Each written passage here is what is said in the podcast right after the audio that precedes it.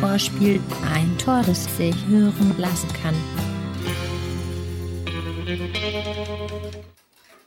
Das vertonte Tor erzielte Jerome Boateng. Fünf Minuten vor dem Ende der regulären Spielzeit köpfte er den FC Bayern zur 3-2 Führung gegen Fortuna Düsseldorf.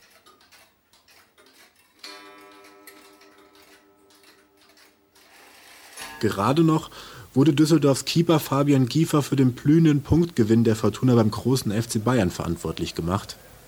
Da schlägt die Bombe ein. Und ausgerechnet der Geläuterte aus der Bad Boy Schublade sitzt am roten Knopf. In der 85. Spielminute stehen die Düsseldorfer ganz eingeigelt in der eigenen Hälfte.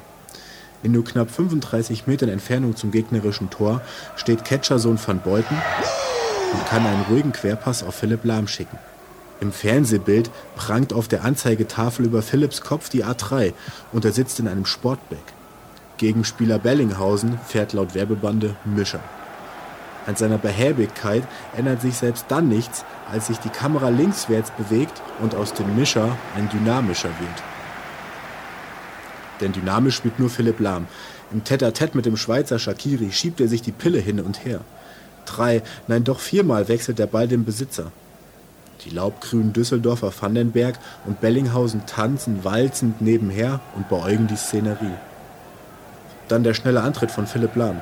Er will erst innen an Shakiri vorbei, entscheidet sich dann doch für den ganz langen Sprint, hinterläuft seinen Teamkollegen, zieht hinter seinem Rücken das Tempo nochmals so stark an, dass Vandenberg nur mit der Hoffnung auf den Ballgewinn in Lahms Flankenversuch krätschen kann.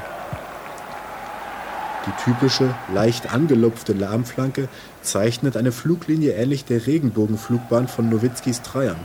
Sie fällt mitten in den Strafraum und Boateng drückt den Knopf.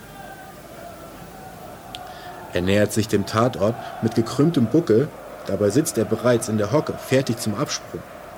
Dreimal tippelt er in dieser Haltung vorwärts, schleicht sich am Paar Pizarro Latka vorbei und enteilt nebenbei seinem Gegenspieler Balogun.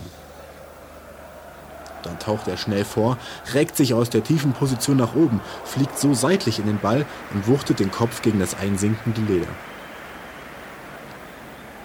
Giefer, der zuvor noch so glänzend gehalten hatte, der einen Kopfball Mandzukics, einen abgefälschten Lahmschuss und im 1 gegen 1 gegen Ribéry pariert hatte, wurde bezwungen. Mit einem Kopfball. Von solchen hatten die Bayern zu Giefers Glück einige vorbeigeköpft. Nur Boateng traf und erzielte so sein erstes Tor in der Bundesliga.